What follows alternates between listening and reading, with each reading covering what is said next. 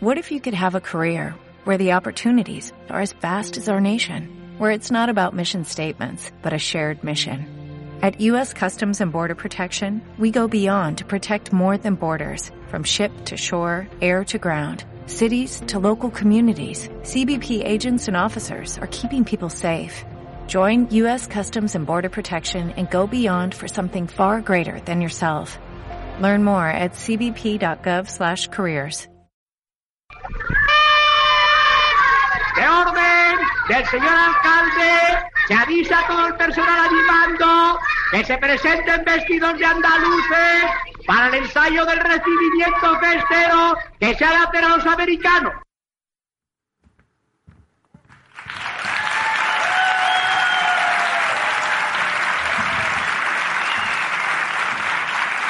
Gracias, gracias, gracias. Buena vesprada, crudas tardes. Pero bueno, pero bueno, ¿cómo es esto? ¿Dónde están vuestros trajes de sevillana y vuestro sombrero cordobés? Ni siquiera me habéis traído un traje de fallera mayor. Bueno, a pesar de eso, eh, no vamos a pasar de largo como los americanos. Nos quedamos aquí con vosotras porque tenemos mucho que contaros. Escuchadme bien. Vecinos de Villar del Río, como alcalde vuestro que soy, os debo una explicación. Y esa explicación que os debo, os la voy a pagar. Es el año de Berlanga y no queríamos dejar pasar la ocasión de venir a celebrarlo a su tierra, a Valencia. Y qué mejor lugar para hacerlo que esta que es ya una segunda casa para nosotras. El Festival Internacional de Cortometrajes La Cabina, que nos vuelve a coger en la Sala La Mután, desde donde vamos a serviros una cena sonora a la que os invitamos a sumaros. Toda la ciudad debe sumarse a nuestra campaña Cene con. Que por una noche seamos todos hermanos.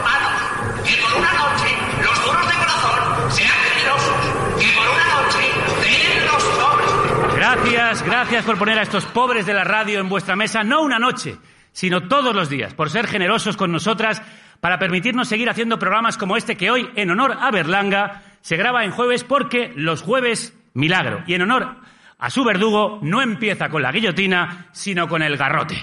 Me hacen reír los que dicen que el garrote es inhumano. ¿Qué es mejor, la guillotina? Welcome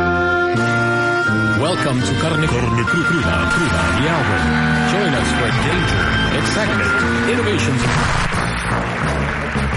Bienvenidos, bienvenidas, Misters y Mrs. Marshalls. Vamos allá, 2021 es el año que comenzó con el temporal Filomena y acaba con el volcán de La Palma. El año en que seguimos con las mascarillas y aguantando a los cuñados negacionistas. El año en que temimos la caída de un cohete chino y comenzó el turismo de ricos en el espacio exterior. Que ya podrían quedarse ahí y nos repartimos lo que dejan. En 2021 la libertad es irse de cañas y cuando vuelves a casa te la han ocupado unos menas.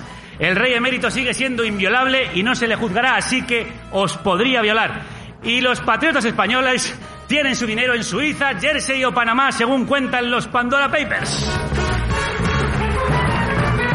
Y en noviembre ya han puesto las luces de Navidad mientras los pobres de la cañada llevan un año sin luz. Ya solo falta que resurja el imperio austrohúngaro para que esto sea una película de Don Luis. No me digáis que no es todo como de la escopeta nacional, como para llevarlos a todos a la cárcel y que el verdugo haga su trabajo y nos deje un país pues más plácido. Un momento, un momento, un momento, pero usted qué pretende? ¿Vivir sin leyes? ¿Vivir sin ordenanzas? ¿Sin una tutela? Vamos a ver, dígame, ¿qué haría usted sin una tutela? Yo lo de siempre. Tocaría el organillo. Pues eso, nosotros vamos a hacer lo de siempre, tocar el organillo y vivir sin tutelas, sin reglas, sin leyes, sin ordenanzas, porque en esta película sonora vivimos a nuestro aire, vamos a nuestra bola y tenemos la misma filosofía de vida que tenían en Calabuch. Aquí la gente no se preocupa de ser diferente de lo que es en realidad, ni de lo que piensan los demás tampoco. No. Cada cual vive su vida sin hacer daño. Ay, si esto no es la felicidad, es algo que se le parece mucho, ¿eh? Ay, así somos en esta República Independiente. Y el programa de hoy se parece mucho a la felicidad, porque vamos a hablar de Berlanga. Vamos a meternos en la cárcel de la mano del cine. Y ahora nos van a tocar el organillo. El otro día te vi. Y la guitarra, y la batería, y el bajo. Todo lo que nos pasa Parece una película de Berlanga y ya lo predijeron los Simpson. Inspiradas en la más lista de la familia televisiva, montaron su banda las valencianas Lisa Simpson.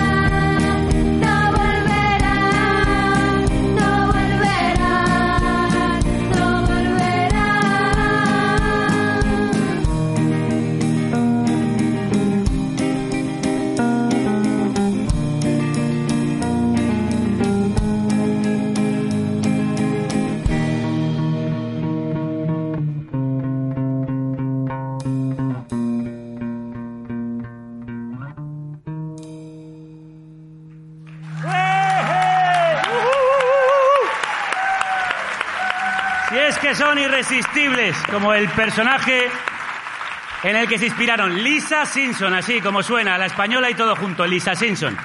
Con atasco os han dado la bienvenida y ahora vamos a dar la bienvenida con alegría a nuestros invitados berlanguianos de hoy.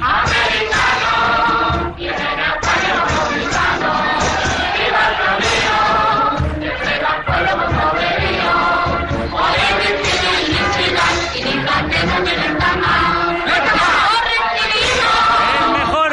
retratista de nuestra idiosincrasia, de la miseria y la picaresca, del esperpento y el surrealismo español. Berlanga fue el Valle Inclán de la pantalla, que consiguió burlar a la censura para burlarse de la mezquina España franquista y después de las vergüenzas de la España democrática. casi adolescente, Berlanga ha tenido una experiencia trascendental para su vida. Entra en un cine a ver una película de Pabst, Don Quijote. A partir de ese momento decide que quiere convertirse en cineasta. Sobre el director de Bienvenido, Mr. Marshall, Plácido, El Verdugo, La Escopeta Nacional, Calabuch, Todos a la Cárcel o La Vaquilla, trata el documental Berlanga de Rafael Maluenda, quien le conoció personal y profesionalmente. Buena vesprada, Rafael. Hola, buena vesprada. ¿Qué tal? Bueno, ¿cómo era personal y profesionalmente, don Luis? Bueno, difícil eh, reducirlo a, a una frase, o, pero, pero eh, profesionalmente era un, un virtuoso absoluto, disimulándolo todo el tiempo. No pretendía en, en ningún momento que su virtuosismo eh, fuera evidente. Eh, y en lo personal eh, es una de las personas más generosas que he conocido en, en mi vida. Contaba, se contaba ahí, en el corte que escuchábamos, cómo y por qué empezó en el cine. ¿Cuál era la vocación? ¿Cómo le llegó? Bueno, pues eh, entró muy jovencito a, a ver una película de Pabst, Don Quijote, y viendo aquella película, él solía contar que fue como si se le hubiera parecido la Virgen de Lourdes, de repente.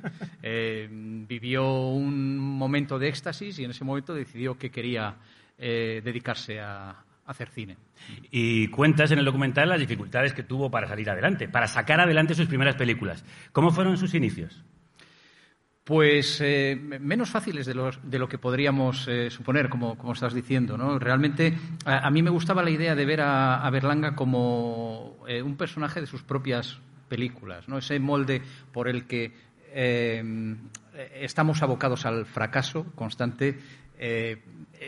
Puede sonar paradójico hablar de, fracaso cuando hablamos de, Berlanga, pero realmente él veía muchos aspectos de su vida como un fracaso lo veía con una perspectiva divertida, pero por, eh, porque en un primer momento lo primero que se proponen estos dos jóvenes que salen de una primera escuela oficial de cine que existe en, en España, que son Berlanga y Juan Antonio Bardem, eh, están absolutamente obsesionados con revolucionar el cine español, ¿no? Acabar con, con, todo ese cine que se hacía en los primeros años del, del franquismo, eh, el, que decían que era cartonado y, y, en fin, eh, querían imponer eh, otra, otro, otro, cine, ¿no? Ser unos renovadores. Y lo primero que se encuentran, o casi lo primero, bueno, primero hacen, consiguen hacer una primera película juntos, la, codirigen.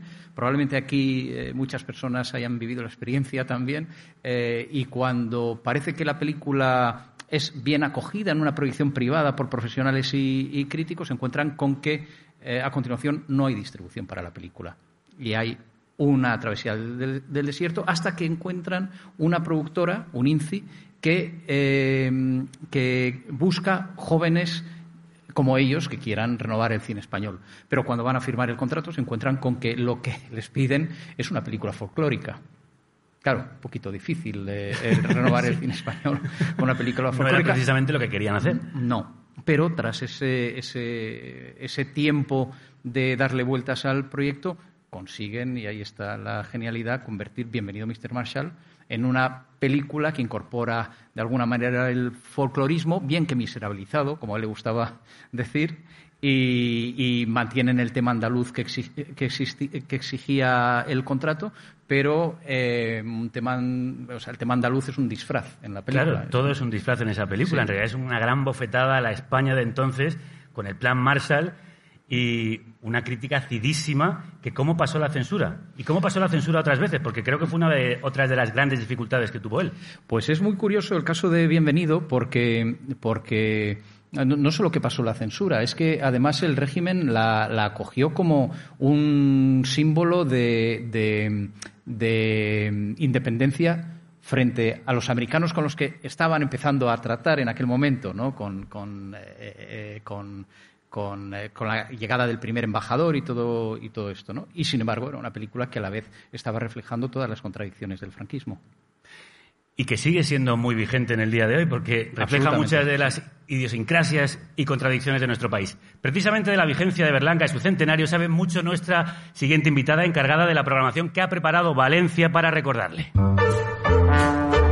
Escuchando el Foxtrot del Verdugo, saludamos a Teresa Cebrián, que es la comisionada del año Berlanga por el Ayuntamiento de Valencia. Buena vesprada, Teresa. Hola, buena vesprada, buenas tardes. ¿Sigue siendo un cineasta vigente a día de hoy?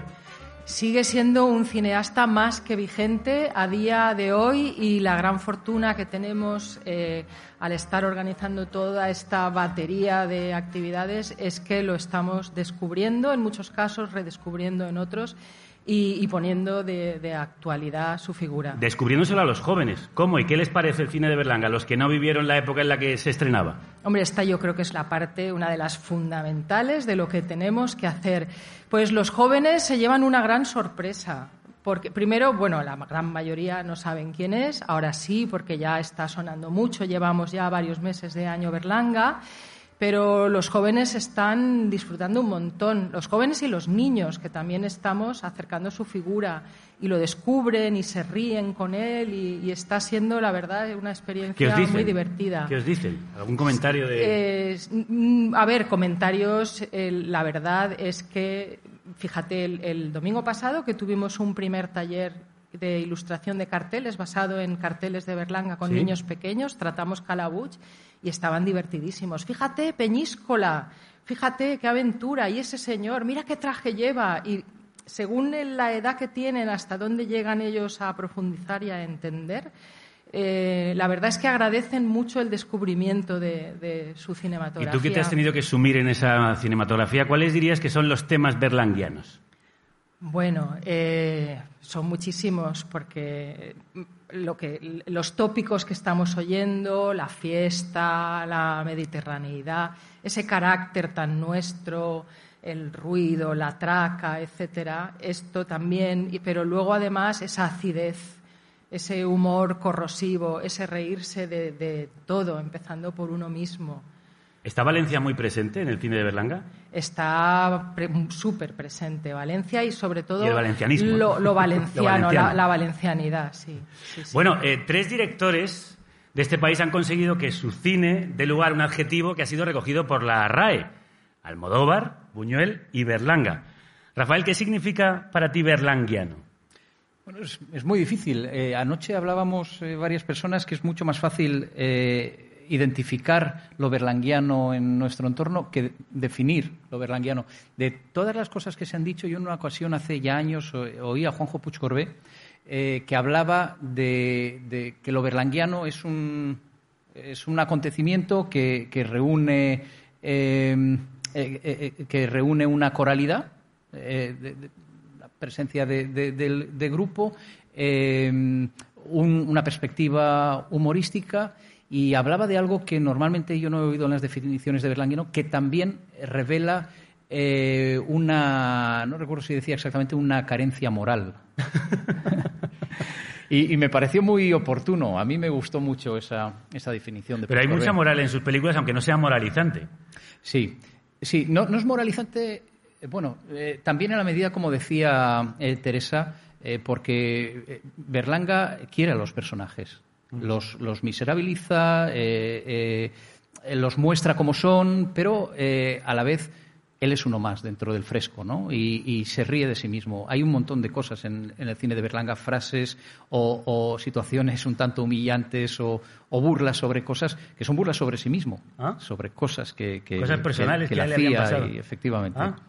Eh, ¿Me puedes contar alguna, a lo mejor, que te venga a la memoria? Bueno, eh, como, como él las contaba también se pueden contar, pero eh, por ejemplo hay, él, a él y a Azcona les gustaba mucho el, el caviar y les traían caviar eh, constantemente o si ellos viajaban y, y Luis tenía una basculita en la que a la hora del reparto pesaban exactamente No. el caviar. A ver cuánto le correspondía a cada uno y esto está en la, en la escopeta nacional también no O hay un hay un momento en que en, en todos a la cárcel en que Inocencio Arias va a dar una una charla una conferencia y, y en cuanto pregunta por la por la en cuanto pregunta cómo le van a pagar si le van a dar un sobre o qué le dicen no pues esto es esto es absolutamente eh, ¿cuál es la palabra? Vamos, que no, Habitual. no pagan nada, ¿no? Ah, O no. sea, que, que, eh, es, es algo voluntario, vamos, no, Ah. no es, es, es una colaboración o, o, o algo así. Y, y- y esto a Luis le pasó en ocasiones y movía la cabeza y decía, voluntario, voluntario, bueno, pues ya que estamos aquí. Pero son, son, es, es mirarse uno mismo con esa ironía y poder ver cómo no es que son los demás, es que somos todos, es que lo, el, el- el sustrato humano es, eh, es así, ¿no? Y él lo definió como pocos. Y definido ya el concepto principal, vamos a hacer con vosotros un diccionario berlanguiano. Bueno, acaba de citar Rafael Azcona. Yo creo que lo berlanguiano no se entiende sin lo azconiano. ese, bueno, mm, guionista principal de algunas de sus principales eh, películas, Rafael Azcona. ¿Cuál es la importancia, crees tú, de Azcona en esa pareja feliz, Teresa? Pues yo paso palabra. Bueno, eh, Eso te lo sabe explicar el a, mejor. a ver, podría, eh, en, en- en esa pareja feliz eh, que componen Azcona y, y Berlanga. Bueno, en, en el documental nuestro lo explican algunos de los invitados, Alexander Payne, Fernando Trueba y Gonzalo Suárez concretamente, y hablan de cómo son indisociables. Se suele decir que, que Azcona al cine de Berlanga aporta acidez y, aporta eh, un tono muy, muy negro, muy oscuro, y que sin embargo eh, Berlanga es la bonomía y, es el, querer a los personajes, como decíamos, y querer a la, a la humanidad. Pero eh, cuando Trueba dice esto en el documental, a continuación enseguida dice, pero esto mismo que he dicho de Berlanga lo puedo decir de Azcona. Entonces, no son el blanco y el negro exactamente, sino que son dos almas gemelas, de alguna manera, eh, con muchas coincidencias, que, que, mm, que, bueno, que, que logran este feliz eh, matrimonio. ¿no? Sí, esta pareja feliz. Eh, déjame que siga con los conceptos berlanguianos, con el diccionario. El arco berlanguiano de los personajes, te pido brevedad porque son muchos los que quiero preguntar. Sí, haces bien en pedírmela porque aquí me conocen algunos. La- la- pues eh, eh, el arco berlanguiano es como él mismo definía las- la, la evolución de sus personajes a lo largo de, de- de la trama de sus películas. ¿no? En general lo podemos ver en, en todas ellas. El personaje o los personajes parten de una situación que necesitan mejorar, eh, a menudo con urgencia, y empiezan a, digamos, a venderse a, a- a aceptar pequeñas miserias eh, por mejorar un poquito más su situación, pero eh, todo ese autoengaño les lleva al final eh, de cabeza a una situación mucho peor que aquella en la que comenzaron. ¿no? Y hablando de personajes, creo que él tenía una relación muy particular con el reparto. ¿Cómo los dirigía? ¿Cómo hacía? Bueno, él decía que, que una vez eh, había hecho el casting, eh, ya había prácticamente dirigido a los actores. Es decir, él, él- él- si vemos sus, sus guiones, eh, a menudo, sobre todo los de la- las últimas etapas, son una sucesión de diálogos, con pocas acotaciones. ¿Por qué? Porque si él eh, daba un personaje a Amparo Soler Leal o lo daba a Saza, eh, ya sabía qué iban a aportar ellos a la película. Entonces, decía que su manera de dirigir era seleccionar bien a los, a los actores. Eran actores magníficos, eh, pero eh, a la vez, para Berlanga, eh, previsibles. Y toda esa carne que aportan los, actores era lo que, él, eh, lo que él buscaba. Luego daba pocas indicaciones, pero Rafael Alonso contaba cómo ah, muchas veces él decía, Luis no te dice lo que quiere, Luis te, te- te da la frase y tú sales y a torear. Pero a continuación él va en los ensayos quitándote cosas, despojándote, digamos, depurando eh, y, y quitándote cosas o aportando. Me acuerdo en el rodaje de Todos a la cárcel, en una ocasión, Agustín González, ese monstruo, eh, eh, en determinado momento Luis termina una toma y a todos dice, muy bien, Amparo, muy bien, tal cual. Y Agustín dice, bueno, Luis, y yo, tal. Y, y yo, y entonces le dice, tú más, dale más. Dice, hombre, Luis, me voy a partir la espalda. Y dice, pártetela, pártetela, Agustín, eso es lo que queremos, pártete la espalda. En fin, eh, eh, era un conocer muy bien a los actores. y bueno, algunos actores, de hecho, se han hecho en el cine de Berlanga. O sea, son ya, digamos, estereotipos creados Sí. a través de las películas de, de este director. Y en este diccionario berlanguiano no puede faltar su palabra fetiche. En el Imperio Austrohúngaro. Pareces un general austrohúngaro. ¿Estrenáis hoy lo del idilio austrohúngaro? Imperio Austrohúngaro. Me di cuenta en mi segunda película que había aparecido la, la palabra austrohúngaro de una manera normal y natural, escrita dentro del contexto de la palabra. Entonces, como estas dos películas mías funcionaron bastante bien, para mí por lo menos, pues la convertí esta palabra en palabra ya fetiche. Lo cuentan muy bien en el programa Imprescindibles de Televisión Española, del que escuchábamos este fragmento. ¿De dónde procede esa referencia Austrohúngaro. al imperio austrohúngaro? Bueno, re- realmente parece ser que a él eh, le interesaba la historia del Imperio Austrohúngaro en la medida en que la había estudiado de, de- de- de niño. Y era como un bucle a veces, un, un referente, pero principalmente la cuestión fue, como le hemos eh, oído en este corte que ofrecéis, eh, que se dio cuenta, o, o alguien le, le hizo ver, que en Bienvenido Mr. Marshall primero y después en Novio a la Vista, repetía la palabra austrohúngaro, que era una palabra en desuso en aquel momento, en los años 50. Porque el imperio estaba veniéndose abajo. Claro, el imperio ya había fenecido tiempo atrás, ¿no? Y, y- y él, que era de carácter muy supersticioso, eh, muy racional, pero muy supersticioso, es una de sus contradicciones, él se definía eh, como contradictorio, eh, enseguida pensó que, era, que, que esa coincidencia era algo y que era una palabra talismán que tenía que estar siempre en... Bueno, en como. Hitchcock aparecía en las películas y esa era su firma, la firma de Berlanga era austrohúngaro. Tengo entendido que, que los, los niños, eh, bueno, quiero aprovechar para felicitar a Teresa por la gran labor que, que está haciendo, desarrollando y las cosas que, que vendrán, pero tengo entendido que, que los niños, que los, los bebés ya nacen la primera palabra antes de papá y mamá es austrohúngaro. Austrohúngaro, este año. la primera que les enseñamos ya a pronunciar a todos, sí. Hablando de lugares, ¿cómo muestra Valencia y la valencianidad de la que antes me hablabas Berlanga en su cine?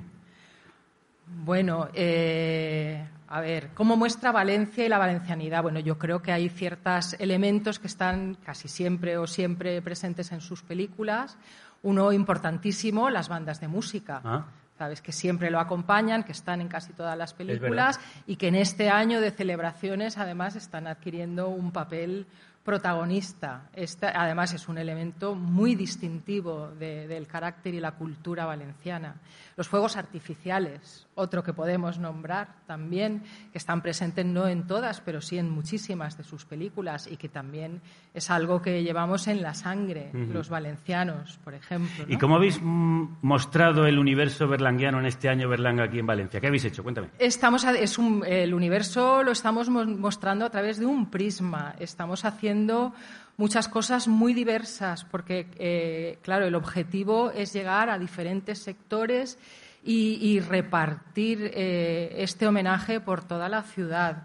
Entonces, nosotros hemos hecho desde un homenaje institucional colocando una placa en el edificio donde vivía la familia Berlanga, que es donde él siempre volvía cada vez que volvía a Valencia, que era como su referente, que ya era ahora porque no tenía Sí, sí, nada en, la ciudad que lo homenajeara. Desde esto hasta hacer llegar su obra y su figura a los más pequeños, enseñándoles también el, el lenguaje de la ilustración del cartel cinematográfico, actividades intergeneracionales para que los chavales más jóvenes aprendan de las generaciones que casi convivieron con Luis García Berlanga actividad de calle, representaciones que vamos a llevar a los mercados municipales en Navidad. Vamos a llevar a Plácido con su carromato por las calles. ¿Qué me dices? Como lo oyes. Qué bonito. vamos a estar varios días en varios barrios de Valencia. Y además el año que viene los Goya vienen aquí, supongo que también Además. para celebrar a Berlanga. Obviamente. ¿Qué se sí. va a hacer en ese También- momento? Bueno, yo no te puedo decir muchas cosas, porque poquito, esto, si no, en la Academia de Cine, mañana tengo una llamada riñéndome muchísimo. Esto además lo Vale. escuchan allí todos los días. Pero Carmen bueno, sí, te puedo está siempre decir. puesto en la Academia de Cine. Te...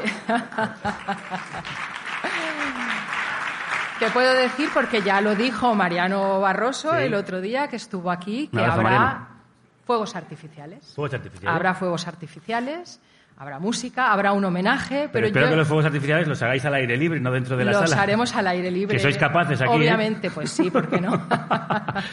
Bueno, y siguiendo con el lenguaje berlanguiano, tenemos que hablar del erotismo.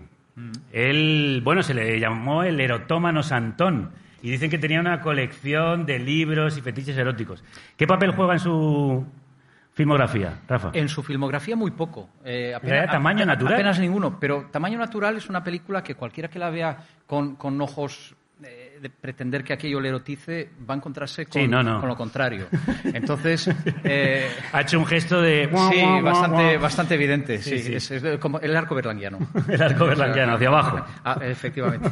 Entonces, entonces eh, eh, él decía que el erotismo era. Él, él era, sí, efectivamente, un gran erotómano, un, un especialista, un conocedor de, de- de cosas de una delicadeza eh, absoluta. Un, exquisito en el, en el tema, pero sin embargo decía que, que llevar el erotismo al cine era algo que él no sabía hacer. Eh, eh, bueno, por un lado él hacía comedia, entonces eso eh, ya marca una distancia que rompe cualquier posibilidad de implicación, que es lo que te ofrece el cine erótico. ¿no? Eh, y, y, por otro lado, eh, aunque sí aparecían en ocasiones eh, pues lencería y, y- y cosas por, por el estilo, eh, lo rehuyó siempre. De hecho, le ofrecieron dirigir películas eh, eróticas. Y no quiso. Historia de O, Las edades de Lulú posteriormente, Ah, porque él sí dirigía la colección de Tusquets de Sí. La Sonrisa Vertical, de cine erótico. Fue una colección muy importante en, en su momento, que fue largo.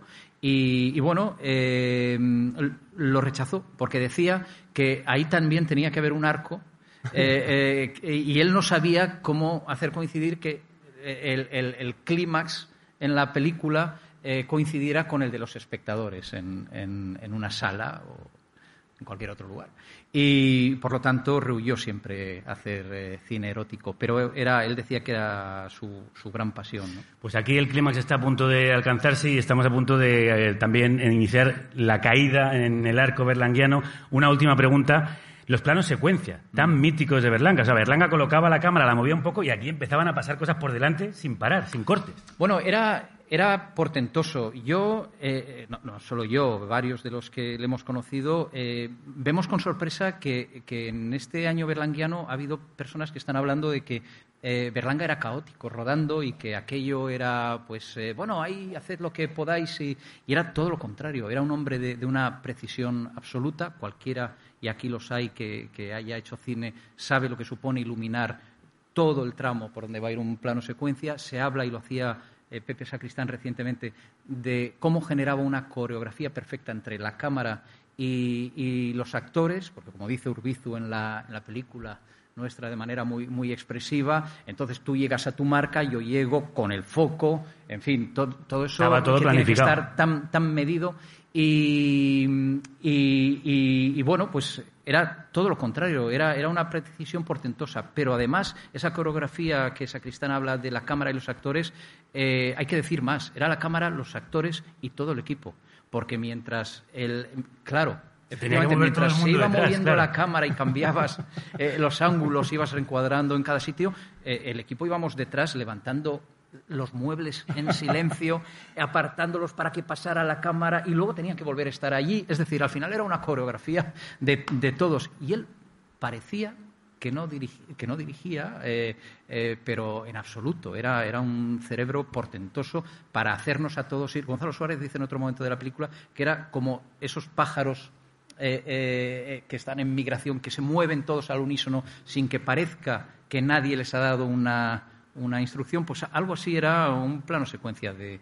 de, de- de Berlanga. Y parecían, parecen muy sencillos cuando se ven en Sí, la... y maravillosos. Pues esa bandada de pájaros se aleja ya después de esta maravillosa coreografía que habéis hecho Teresa y Rafael, hablando de un personaje tan querido como es Berlanga. Aquí también, detrás de las bambalinas y de los micrófonos, hay todo un movimiento para que esto salga adelante. Os quiero dar muchísimas gracias eh, por haber estado aquí con nosotras.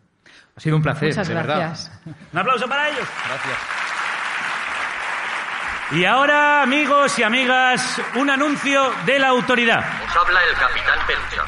Vais a escuchar a la banda que amenizará mañana el baile de la fiesta de la Asunción. Interpretará el bonito vals que lleva por títulos Suspiros Austrohúngaros. No, perdón, me dicen que no será Suspiros Austrohúngaros, sino tú y yo, una de las canciones de su disco Perdona Mamá. Con todas vosotras, la banda que ameniza nuestro baile, Lisa Simpson.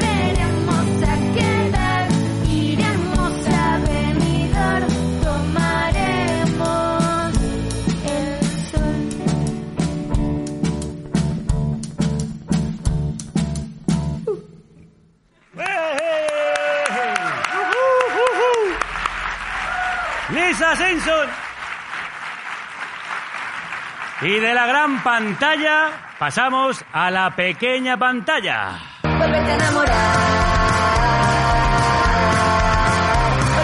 Enamoradas de la valentía, la inteligencia y la determinación de una de las chicas con más personalidad de la televisión, Lisa Simpson, estas cuatro artistas valencianas han bautizado con su nombre a su máquina de hacer hits para corazones sensibles e inconformistas.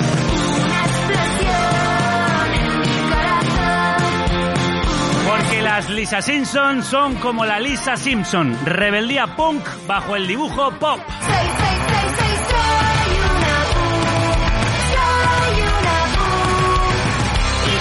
Como aerolíneas federales de las que hicieron esta versión que también las define, que también define a este grupo que nos recuerda a Fresones Rebeldes o a los punsetes con sus melodías pegadizas, su humor ácido y sus letras descaradas en las que lo mismo hablan de violencia sexual y feminicidios que de ansiedad, soledad o de la dictadura de las redes sociales.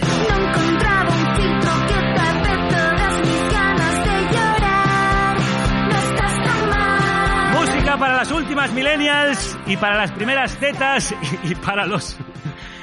Yo ya no sé ni qué soy, yo creo que soy un boomer, ¿no? También para los que vivimos la efervescencia del power pop y el pop punk de los 90. Y hoy están aquí para presentar su debut Perdóname, mamá. Miriam a la voz principal, María en las voces y las guitarras, María a la batería también y Paula al bajo y las voces. Bienvenidas, ¿cómo estáis? Pues súper bien, súper nerviosas y bien. No, pero nerviosas ¿por qué? Pero no pasa nada, a ver, es así. No estoy Fantástico y fenomenal. días. Bueno, yo estoy muy feliz de teneros aquí. Este proyecto nos gusta mucho y además, a ver, contadme la historia. Nació hace tres años en la Facultad de Bellas Artes. ¿Cómo empezó todo y por qué Lisa Simpson? Eh, bueno, el proyecto empezó porque eh, teníamos muchas ganas de montarnos una banda. Entonces, bueno, empezó ahí. Y yo conocí a María eh, y las dos teníamos, bueno, cogíamos la guitarra, ¿no? Y algún día sacamos algún tema y dijimos, hostia, nos falta, nos falta una tercera persona. Eh, y conocíamos a Mar, eh, también de la facultad, le hablamos y como el hermano de Mar tenía un local de ensayos, eh, ahí empezó todo. ¿Y Lisa Simpson?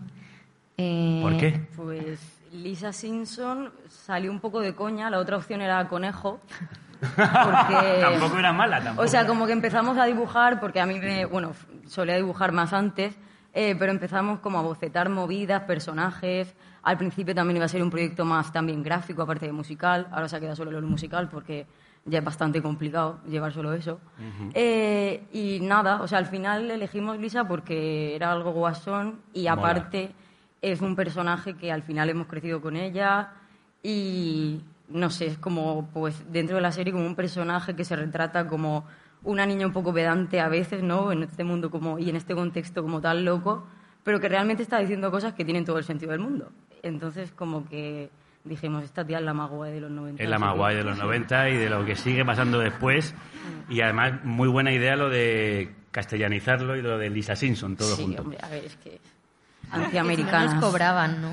Claro, es si nos podía caer un, ma- un os marrón. podía caer un marrón. Bueno, tengo que deciros que me encantan vuestros temas, que son un soplo de frescura melancólica que echaba de menos en la escena actual. ¿Tienes nada interesante que decir? Sí, perdón, perdón, perdón. Olvidaba contaros que hoy asistiremos a la primera entrevista mundial de Lisa Simpson a Lisa Simpson. Vaya lío. Elisa, te presento a Lisa. Uh, me voy a hacer un lío en la cabeza. ¿Algo que decirle a tu alter ego? Puede que seas el segundo mejor músico que hay aquí. Pues si no sabes que aquí el mejor soy yo. Bueno, más chula que un 8 y encima se nos marca un solo. Bueno, Lisa, vente un poquito abajo, ¿eh? eh ¿y ¿De qué quieres hablar con Lisa? Lisa. Millones de niñas pensarán que esta es la forma adecuada de comportarse que nunca serán otra cosa que lindos adoquines cuya única meta es pescar a un marido rico y pasarse el día al teléfono comentando con las cabezas huecas de sus amigas lo fantástico que es ser mona y tener un marido rico. Bien dicho, toda la razón. Lisa, un aplauso para Lisa, por favor, que- que está diciendo verdades como puños. Y vosotras, Lisa Simpson, vaya lío de nombres, ¿también pensáis que en 2021 aún hay que luchar contra el estereotipo de mujer florero? Eh, bueno. Claro, ¿no? Sí. Obvio. A ver, sí, creo que sí. Lo que pasa es que ahora esto que acabamos de escuchar, que era de la Stacy Malibu, Sí, ¿no? Del. Sí, sí, sí, de sí, sí. aquel episodio.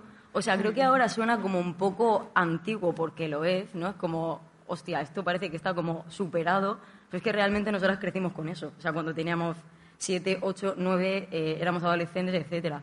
Entonces, yo creo que sí, eh, pero a lo mejor, eh, pues, mm, estaban ciertas cosas más superadas, pero sigue siendo la misma historia. Sí. O sea, al final. A ver, no tanto como a lo mejor lo de mujer florero, pero sí, por ejemplo, en cuanto a chicas haciendo cosas, ¿no? Que es como que, por ejemplo, en la música, ¿no? Como que a veces se nota que es como que todavía tienes esa barrera un poco de... eh, a veces pues vas a sitios a tocar y es como que hace esta peña tocando aquí, ¿sabes? No solo por el hecho de pues, ser una tía. Sí, aquí nos han contado que le suelen decir, ¿quieres que te afine la guitarra? O que, Sí, esas mierdas. sí. o que todavía mm, preguntan por los músicos cuando os ven llegar a vosotras. Sí, o Peña que le hace falta, o sea, le falta darte un aplauso por dar por tocar la batería, ¿sabes? Como, tío, pues ya está, ¿sabes? Como, sí, en plan de, tía, gracias, estás haciendo una faena para la sociedad, y es como, tío, estoy haciendo mi estoy vida, tocando la batería, ¿sabes? plan, ya está, claro. Bueno, hablando de mm, Stacy Malibu, a la que has citado, en casamiento metéis la frase que dice esta muñeca, a mí no me preguntes, solo soy una chica.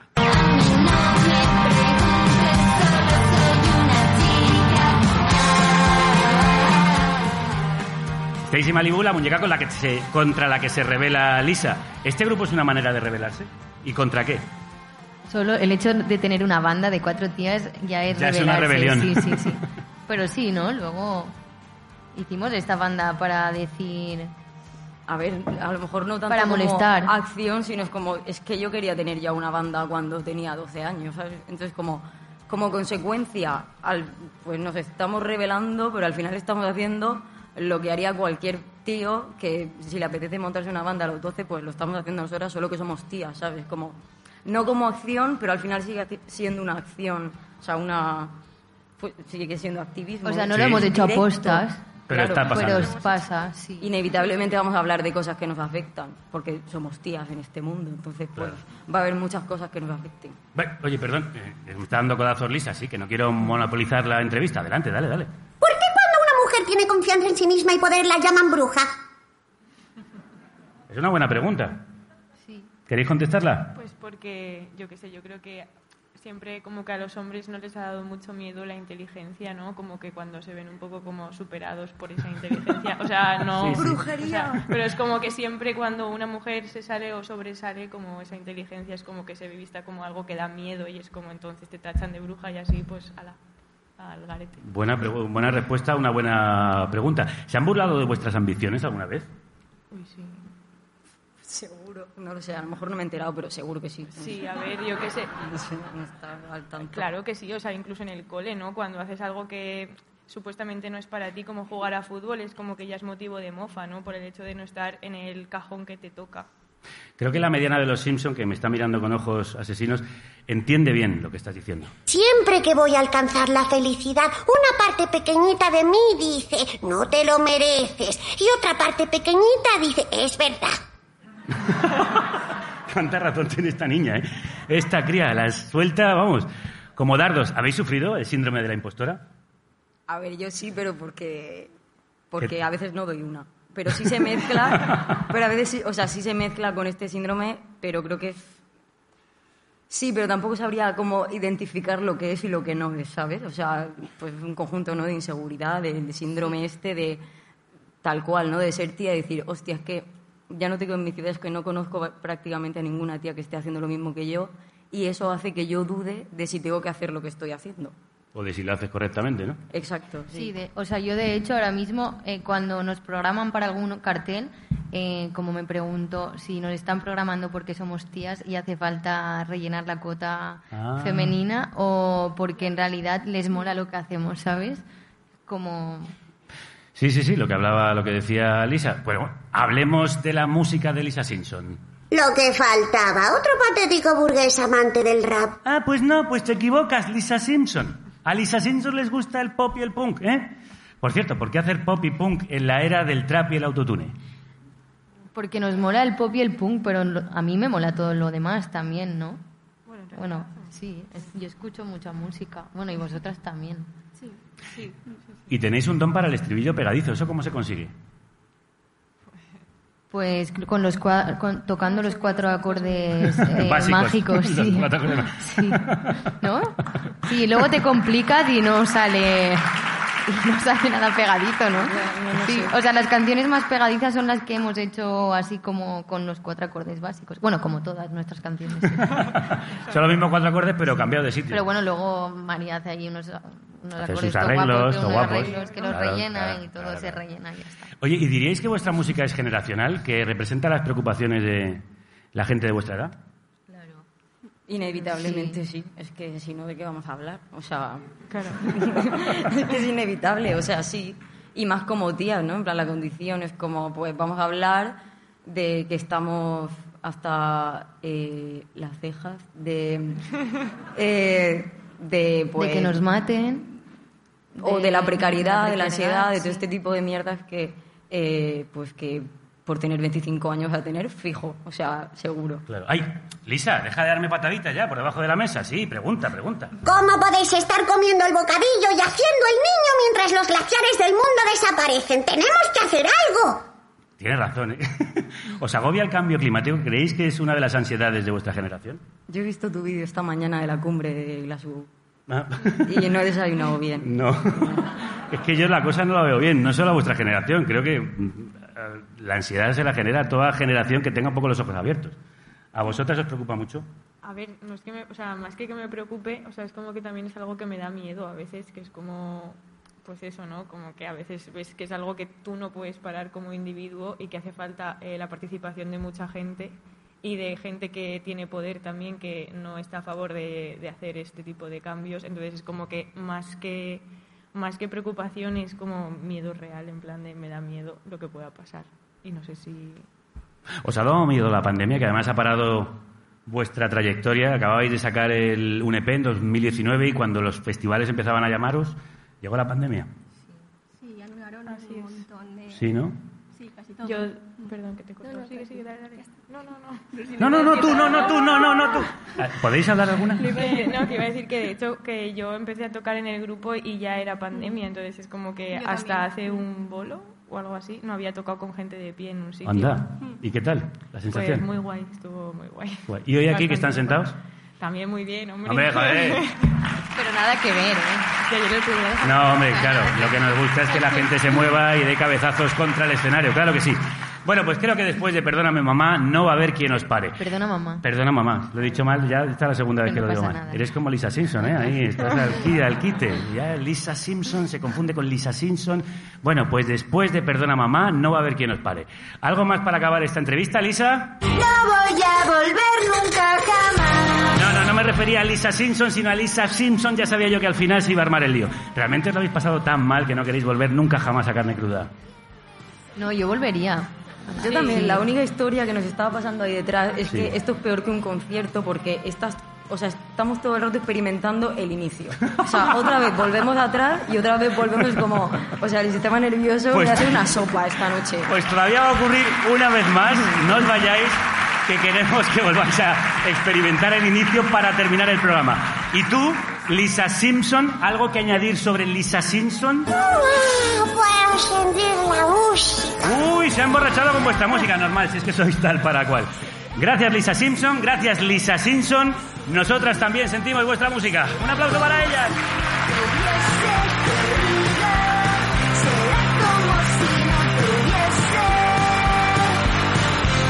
Bueno, y vamos a seguir para terminar. No, me, me dicen, me dicen que tenemos una llamada al teléfono de aludidos. Buenas noches. Sabía que iba a decir eso. ¿El qué? Buenas noches. Bueno, es normal, es una manera de saludar. Ya, ya, sí, eso dicen todos. Vamos a ver, ¿se puede saber por qué llama? Es que lleváis años con el rollo ese de que esto ya lo predijo Berlanga o esto ya lo dijeron los Simpson Sí. y es falso. ¿Sí? Están revolviéndose en sus tumbas. Bueno, Berlanga vale, pero los Simpson están muertos. ¿Eh? Bueno, yo los veo un poco amarillentos. Eso es verdad. Pero entonces, ¿usted cree que las escenas de los Simpson o de Berlanga no predicen la actualidad? Entonces, ¿es eso? No, no, no, no, por supuesto que lo hacen. Pero la culpa no es de ellos. Ya no puedo más. Lo confieso. Yo soy el guionista que escribió todas esas predicciones. Acabáramos. Que lo sepa el mundo. Bueno, y el país y el ABC. Todos. Usted escribió las predicciones de los Las de Simpson. los Simpson y las de O.J. Simpson. Yo sabía que era culpable antes incluso de que matara a nadie. ¿Y de las de Berlanga? Y de otras que me callo. Ah. Por ejemplo, de la cabina, que predijo el tamaño de los pisos de alquiler que nos podríamos permitir con un sueldo medio. Es verdad. O Parque Jurásico. Que predijo Parque Jurásico. A ver. Ah. La aparición de Vox. Cuando los dinosaurios aprenden a abrir las puertas, es como cuando los fachas aprendieron a usar Twitter. Es cierto. Eh, Pero, pero ¿cómo sabe usted lo que va a suceder? A ver. Porque soy medium. Guionista y medium. Exacto. Ah. Medium guionista y medium medium. Yo veo cosas que nadie ve. Oigo voces que nadie oye. Fumo cosas que nadie fuma. Eso se ve. Y sé lo que va a pasar antes de que pase. Pues miren, no me lo creo. Fíjese. Sabía que ibas a decir eso. ¿Eh? Yo lo sé todo. Yo sabía que iba a llamaros incluso antes de marcar el teléfono. Sí, claro. Lo vi claramente esta mañana. ¿Cómo? Además, esta llamada ya salió en un capítulo de Los Simpson. ¿Esta llamada salió? Sí, pero en lugar de una llamada era un viaje en globo y en lugar de a carne cruda era a Donald Trump. Hay que saber leer entre líneas. Porque yo no solo sé escribir, también sé leer. Es verdad que las dos cosas no siempre se dan a la vez. Me refiero al futuro. Yo puedo leer el futuro en las manos. ¿Qué dice? Empecé porque no tenía dinero para comprar el periódico y me leía la mano. Vaya. Y cuando me aburrí de la mía, pues empecé a leer la de los demás. ¿Y qué lee en las manos de la gente? Cuénteme, cuénteme. Os sorprenderíais de lo que pone en algunas manos. Bueno. lo que pone y cómo lo pone. Porque en algunas hay faltas de ortografía. no me extraña. Y puestos a confesar, lo digo todo. A ver. Además de guionista, soy letrista. ¿Qué me dice? Por ejemplo, de Georgie Dan. Pero son proféticas las canciones de Georgie Dan. Entonces Bueno, también. Lo de los chiringuitos y los chorrizos parrilleros no hay que explicarlo. No, cierto, eso ha sido muy, muy Y profético. luego está cuando decía aquello de mami, ¿qué será lo que quiere el negro? Que se refería a Francisco Echevarría, el primer lendacari negro. Pero si no hay ningún lendacari negro. Todavía. Ah, ah, bueno, aparte de escribir el futuro y leerlo, ¿tiene otras habilidades? Los viajes astrales. Yo puedo abandonar mi cuerpo y convertirme en un ser de energía. Ya veo, ya Pero veo. claro, al precio que está la luz, te sale más barato un viaje a las Maldivas. Bueno, pues gracias por llamarnos. Y no sé si... Un momento. Veo el futuro. Me vas a despedir. Sí, claro. Eso también sale en una canción que escribí. A ver. Buenas noches, señora. Buenas noches, señora. Hasta la vista. Hasta la vista. Bertín Osborne. El Nostradamus de la canción ligera. Sorprendente.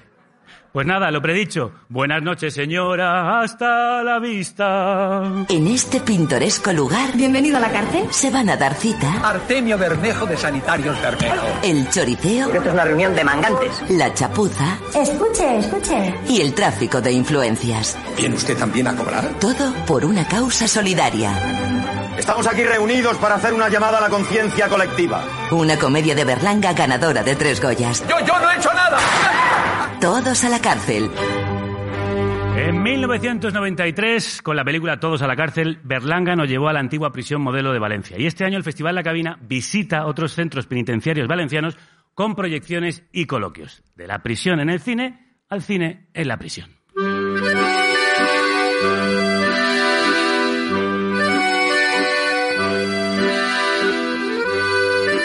Escuchamos la banda sonora de París, Tombuctú, otra de las películas de Berlanga, saludamos a Javier Vilalta, que es director de la asociación Ambit, que trabaja con personas reclusas y ex-reclusas con problemas de salud.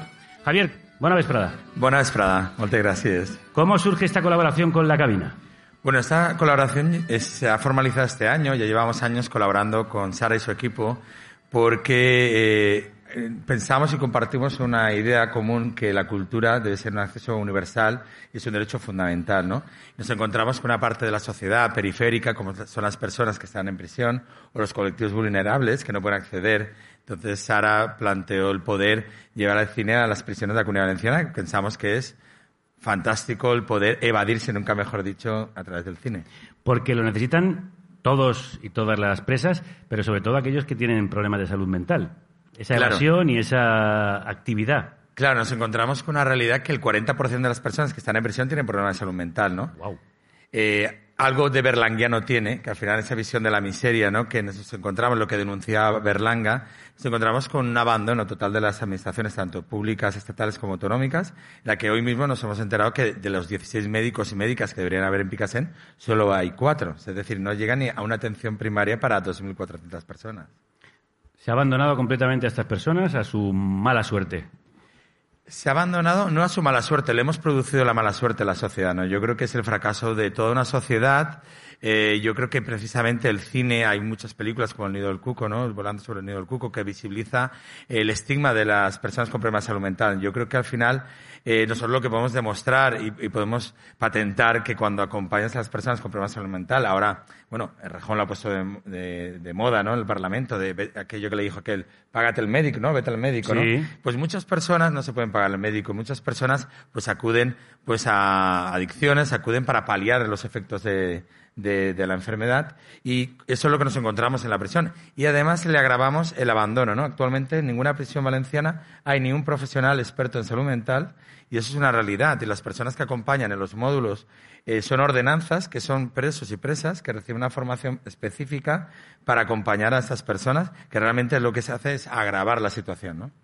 Es un auténtico atentado a los derechos humanos. ¿De qué manera las ayudáis vosotros? ¿De qué manera las ayudáis vosotros?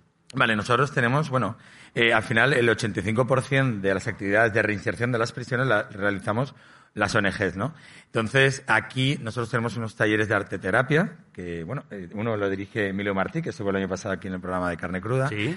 Eh, y en todas las prisiones que trabajamos tenemos un programa también, aparte de arte terapia, de cultura, tenemos un programa de acompañamiento terapéutico y vamos trabajando para que poder sacarlas de la prisión, que vayan a un albergue que tenemos o derivarlas a otros recursos y hay otra re- realidad que nos encontramos, que no hay recursos en el ámbito Comunidad Valenciana y en el Estado español, que son viviendas tuteladas para poder acompañar a esas personas, ¿no? Tenemos dos viviendas tuteladas actualmente, otra promoción de la autonomía, y promovemos para que las personas, hombres y mujeres, puedan irse a vivir de manera independiente, porque hablamos que la mayoría de personas que hay en la prisión son personas pobres y enfermas. Entonces, aún así, podemos decir, el último informe, que hemos presentado un informe recientemente, en julio de este año, que el 100% de las personas que han estado en ese programa no han reincidido y tenemos 17 viviendas que viven ellos y ellas que se alquilan y viven de, man- de manera autónoma. O sea, que les ayudamos en ese tránsito y las que hacen el esfuerzo y el, y el trabajazo son ellas, en definitiva. Es el caso de Sandra. El caso de Sandra, que está aquí. Preséntamela. Que yo, que yo le quiero agradecer mucho porque es un gran esfuerzo, porque hay otra cuestión. Todo esto, si estuviéramos en la sanidad pública, en la calle denunciaríamos, oye, que los centros sanitarios están cerrados, que no recibimos atención, ¿no?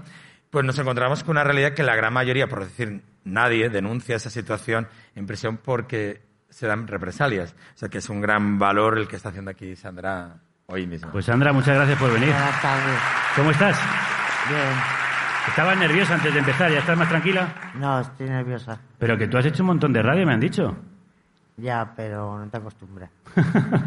Estamos haciendo una cosa innovadora que es, vamos a contar a los políticos la responsabilidad de lo que hacen del abandono. Eh, en la, normalmente en la foto solo salgo yo, algún compañero, pero van testimonios de supervivientes de este maltrato institucional y Sandra es una de... ¿Cómo fue ese maltrato institucional en prisión cuando tú tenías estos problemas de salud mental? A ver, yo entré en la calle con mi medicación de salud mental, entré en pris- en prisión y la médica, que no era ni psiquiatra ni nada, me fue quitando la medicación hasta que me dio un brote y se me tiraron a pegar los funcionarios, se me metieron en una celda, no sé lo que pasó, me dejaron sin colchón, sin manta. Así estuve hasta que me llevaron a Picasen.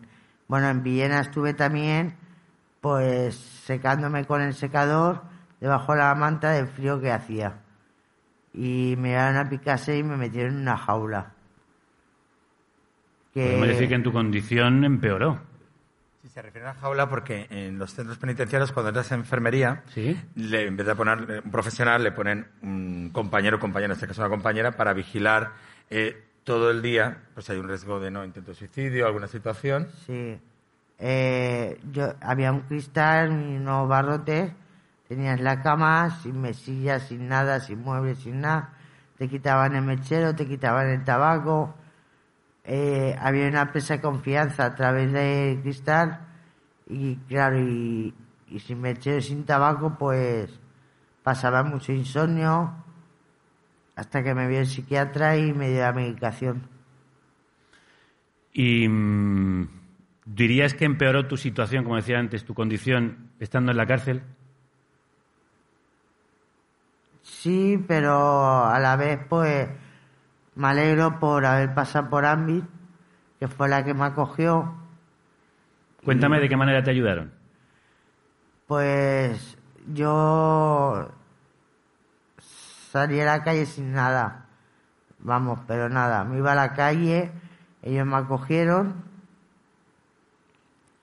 Y hasta el día de hoy que estoy en un piso tutelado y se me ha ido. Bueno, vamos a ver. Por ejemplo, creo que vas a un taller de escritura creativa, ¿no? ¿Eh? Que vas a un taller de escritura creativa. Sí, hay un taller de escritura creativa. ¿Y, y qué tal? ¿Qué tal? ¿Cómo te funciona? ¿Cómo te ayuda? Yo voy a, al de biodanza. Ah, el de biodanza. Ay, cuéntame eso, ¿cómo es? Pues bailas, te ríes, te lo pasas bien. No sé, estoy muy contenta, ¿verdad? ¿Tú notas que desde que Ambi te ha echado una mano tú vas mejorando? Sí, yo he mejorado muchísimo, vamos, como estaba antes ahora. Antes no veía la realidad, ahora sí que la veo. Ah, ¿no? Antes no veías, veías una fantasía. Sí, veía, no veía nada.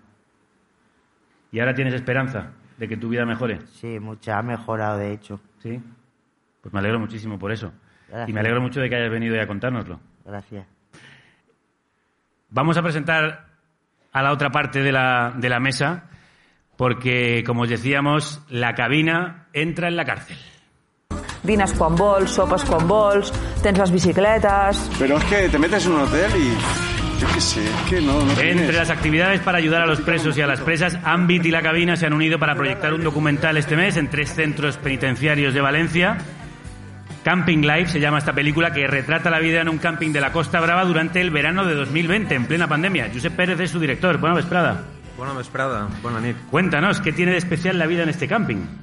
Um, no tiene nada de especial y ese es el, el tema. Es, no es una película sobre el qué, sino sobre el cómo. Es Ah, un cuenta. documental como de punto de vista, eh, inspirado de algún modo en las fotografías de Martin Parr. Eh, yo vivo en la Costa Brava, soy de Barcelona, pero hace muchos años que vivo en la Costa Brava y me paso seis meses al año rodeado de centroeuropeos de mediana edad y clase media que visten en bañador con chancletas y una colchoneta bajo el brazo. Y hacía mucho tiempo que quería ir y ponerles un espejo delante. Ah. Y hacer un retrato de las vacaciones de los turistas y de toda esta escenografía kitsch que los rodea. Y al mismo tiempo hacer un documental con sentido del humor, que no es algo muy habitual. El documental casi siempre es dramático, ¿no? Es cierto. y es un tema serio. Eh, así que, siguiendo un poco la estructura de los documentales de la naturaleza, donde tienes el Serengeti. Estás en plan David Attenborough. Sí, y, ves los leones y las gacelas. Aquí vemos al turista alemán. Esto, lo que pasa es que no hay voz en off, es un documental observacional eh, donde pasé 26 días grabando escenas de la vida cotidiana y, y bueno, está cargado de ironía. ¿Y qué te encontraste en esa vida cotidiana de esos eh, campings efímeros, esas ciudades efímeras, como las llamas? Es una ciudad efímera porque es, una, es un camping eh, que alberga 7.000 campistas. Con cines, eh, supermercados, una enfermería, tiendas, souvenirs. Cuando entran ahí se ponen una pulserita y ya no salen. Eh, que se, se crea en junio y desaparece en septiembre. Eh, y lo que me encontré es a esa clase media europea que son europea digo porque ahí predominan los turistas alemanes y los holandeses eh, que son incapaces de irse de vacaciones los campistas sin ir cargando con eh, el microondas eh, la tostadora la escobilla de váter porque al final una caravana es eso es, una- Sí. es un cacharro que vale 70.000 euros Se van con la casa a cuestas. Sí, y de algún modo es como una especie de metáfora de la sociedad de consumo, ¿no? Necesitan llevarse todas sus cositas, desde Hamburgo hasta San Pera Pescador, en el norte de Gerona, eh, y no van a poder estar 15 días realmente. Y además, eh, muchos de ellos llevan 30 años yendo a ese camping, los entrevistamos, eh, y muchos de ellos pasan dos y tres meses al año allí. Bueno, Sabéis que en los lugares socialdemócratas de verdad, la gente tiene muchas vacaciones. Y, y les preguntaba, si llevas 30 años aquí, ¿qué ha cambiado en España? ¿Qué has visto? España no ha cambiado mucho. Es que no la he visto. Claro. Pero aquí... Que yo vengo de Hamburgo hasta aquí y no salgo. Han ampliado la piscina, nos han hecho el súper, hay una sandwichería nueva. O sea, es Se un- ve que algo estáis avanzando. Es un retrato, entre comillas, el otro día que se me lincha porque dije antropológico, pero entre comillas antropológico de, de la clase media europea y del petit bourgeois, que son Sí. mi, mi objeto de estudio favorito, eh, que bueno, que tenía ganas que hacer. ¿Ellos se han visto reflejados en ese espejo? ¿Se han dado cuenta de lo que estabas mostrándoles? He hecho proyecciones eh, en muchos festivales donde han venido eh, gente que le gusta el mundo del camping eh, y donde a lo mejor no se esperan que mi mirada fuera irónica sobre el asunto. Eh, y no se lo han tomado mal y sí que se ven, se- se- claro que se ven reflejados y de hecho en la salida te esperan y te comentan que tienen la furgonesa la- con el avancé no sé cuántos y los detalles que a ellos les gustan tanto comentar. Mira, ese tiene una caravana que yo me quiero comprar. Se ha traído el cepillo este del váter que yo quería haber traído. Es un submundo. Es un submundo, sí. ¿Y de qué? ¿Cómo crees que verán en la cárcel tu película? Buena pregunta. Eh, yo me enteré hace poco que íbamos a proyectar en la cárcel. Eh, es un documental que tiene buena onda. Eh, se estrenó en la televisión, funcionó muy bien y cuando hablo con distribuidores y que tiene, que tiene buen feeling. Lo grabamos en plena pandemia, que era un momento muy duro y, y siempre intenté que todos los testimonios fueran loca- locuaces y simpáticos y que transmite buenas vibraciones. Eh, sí que es cierto, y hoy lo pensaba, hay una serie de planos en el documental, el, el- el camping está vallado, porque está en, Claro. mitad de un, de un- está en mitad de un humedal. Que según lo decías, digo, van a una especie de cárcel. Y, y viven en un submundo dentro del mundo, y esa es la idea de la película. La película nunca sale fuera del camping, es un mundo que siempre vemos cómo crecen allí, eh, los habitantes poco a poco van llegando, como en el Serengeti van llegando las gacelas y todo eso. Y, y es un submundo, eh, pero creo que sobre todo es un documental que tiene buena onda. Eh, Pues eso es lo que y- necesitan. Claro. Efectivamente. ¿De qué manera la buena onda y la cultura pueden ayudar a los presos y a las presas? Bueno, nosotros tenemos un programa de cultura inclusiva que va desde un taller de, de dramaterapia que ahora vamos a llevar a Berlín a representar, de manera que producimos cortos, de manera que están realizando taller de escritura creativa. Yo creo que la cultura no lo expresa las presas, sino como las personas. Yo creo que el, el ser humano estamos formados de emociones y agua, y hay que alimentar eso, ¿no? Entonces yo creo que con el cine, el mediometraje en este caso, nos ayuda a emocionarnos, a evadirnos, nunca mejor dicho, como decía antes, y a cruzar ese muro que tenemos. Eh, esta mañana yo estaba visitando a una persona en Castellón, uno, que llevaba 20 años dentro de la prisión con problemas de salud mental y que no ha salido y sale en marzo del año que viene. O sea, el, el- yo creo que el cine, definitivamente, que lo que pueden ver, lo que pueden acceder, en, este caso mediometrajes, ayuda a evadirse, es fundamental para nutrir nuestra Y a salir al otro lado del muro, claro que sí. Pues Javier, Sandra, os quiero agradecer lo que hacéis en la Fundación Ambit y en vuestra presencia hoy en el programa. Y Josep, muchísima suerte con Camping Life. Muchas gracias. Un aplauso para los tres, por favor. Bueno, y ahora... ¿A dónde vamos? Bueno, pues nosotros nos vamos a echar un bailecito. Ah, sí, buena idea. Vamos a echarnos un bailecito. Después de esta oda a la pequeña y a la gran pantalla, nos despedimos con un bailecito al ritmo de Lisa Simpson.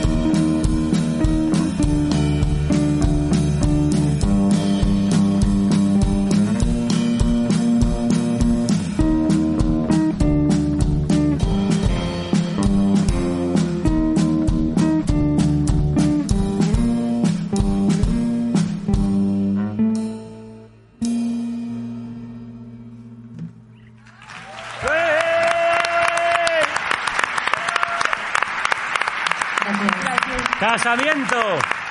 La canción donde citan la frase de Stacy Malibu. Bueno, queridos y queridas, nos encanta veros, nos encanta veros las caras y por eso hemos venido para daros las gracias también a vosotras y a la cabina y a su maravilloso equipo técnico y humano por mantener a flote esta familia loca de la radio empeñada en mostrar el lado berlanguiano de la vida. En fin, como siempre que venimos aquí, creo que la hemos liado un poco parda, así que...